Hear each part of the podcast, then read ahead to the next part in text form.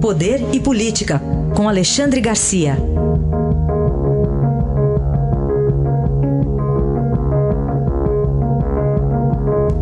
Alexandre, bom dia. Bom dia, Raíssa. Bom dia, Carolina. Oi, bom dia.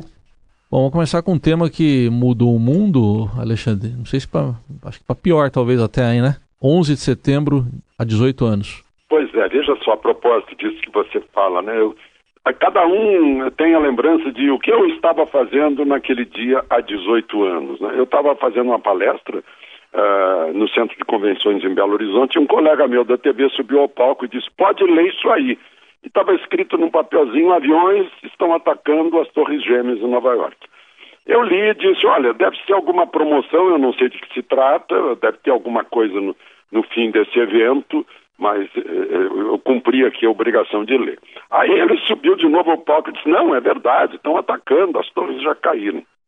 Aí eu concluí na hora, né, já fazia uma palestra sobre, sobre esse tema, né, eu disse: Olha, mudou, né, é, mudou, o mundo vai se tornar mais perigoso, é um novo tipo de guerra, não é mais aquela guerra convencional da Coreia, do, uh, da Segunda Guerra, não é sequer a guerra de guerrilha do Vietnã, né? é uma guerra em que uma minoria com baixo custo pode provocar grandes danos à maioria. Né? Foi o que aconteceu lá, 3 mil mortos, 6 mil feridos, né? gente sofrendo até hoje com, com intoxicação de gases, eh, de gases venenosos. Né? Aí a gente vê por toda parte né, ataques semelhantes né? um carro que uh, vai matando, vai derrubando pedestre, uh, o sujeito entra na redação uh, de, um, de, um, de, um, de, um, de um semanário em Paris e, e atira em todo mundo, né? acontece na França, acontece na Alemanha, na Inglaterra, na Itália, nos Estados Unidos, na Espanha. Aí onde eu queria chegar, e não acontece no Brasil. Eu sei que na época ficou todo mundo muito excitado por causa da tríplice fronteira. E na tríplice fronteira acontece uma coisa assim meio milagrosa. É um acordo não escrito. Né? Gente que vem do Oriente Médio para esfriar na tríplice fronteira e obedece às leis dos países da tríplice fronteira ali em Foz do Iguaçu. Né? Ninguém ofende a nossa, nenhum estrangeiro ofende a nossa a, a, nossa legislação uh, com atos violentos, né? então é uma convivência não escrita. Aí eu lembro de, de onde saiu, eu pergunto de onde saiu essa, essa cultura dessa convivência. Vejam que eu mencionei países europeus atacados e não mencionei Portugal.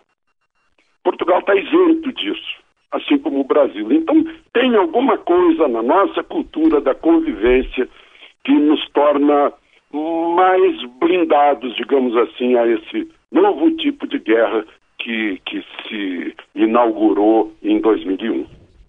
Bom, falando agora um pouco sobre o Brasil, é, ontem o Supremo Tribunal Federal rejeitou aquela denúncia contra o ministro do TCU, Haroldo Cedras, por tráfico de influência envolvendo o Angra 3.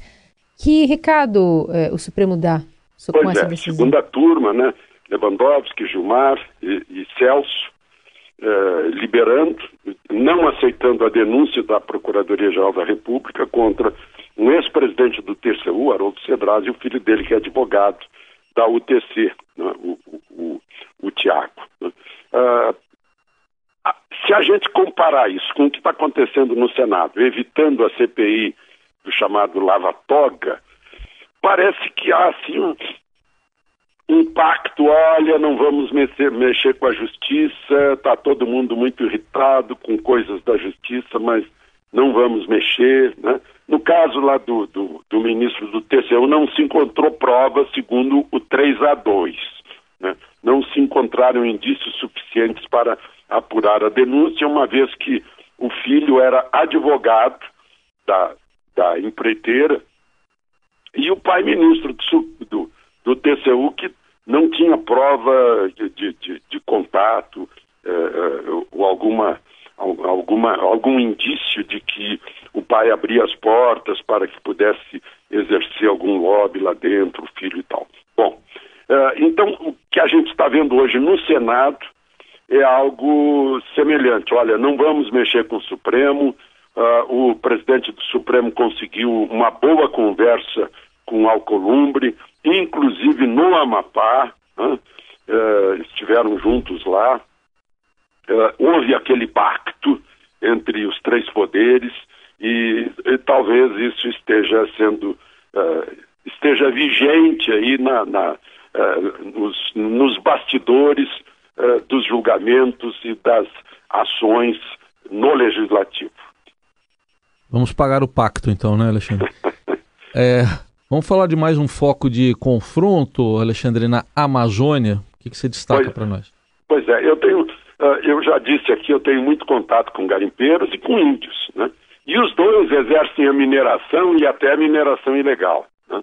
Uh, nos últimos dias, os garimpeiros estão furiosos porque o IBAMA, a Força Nacional, a Polícia Federal vão lá e tocam fogo no equipamento, que é de índio uma, uma grande uh, balsa de índio, por exemplo, equipada para fazer garimpo, né?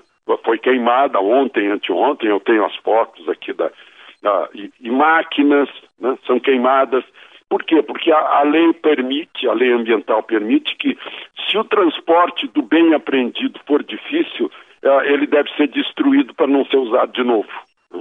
Os garimpeiros ficaram furiosos, os índios também, trataram de, de bloquear uma BR, a 163, por onde passam milhares de caminhões né, com, com soja, etc. E agora o governo, ou o IBAMA pelo menos anunciou isso, olha, não vamos mais destruir, né, queremos paz.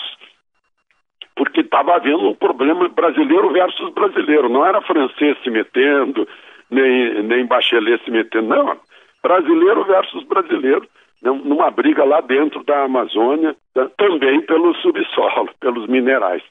E agora o IBAMA está tentando pacificar. Não vamos mais adotar esses processos de destruição e vocês têm que parar com garimpos ilegais. Né? Então, nesse momento, a situação está assim, meio num armistício dentro da Amazônia. Aí está a análise de Alexandre Garcia, que volta amanhã ao Jornal Eldorado, só para registrar que há 18 anos a gente estava no ar aqui narrando tudo o que acontecia, né, com, com, os ataques. Hoje, papo mais tranquilo com você, Alexandre. pois é. Até amanhã. Até amanhã.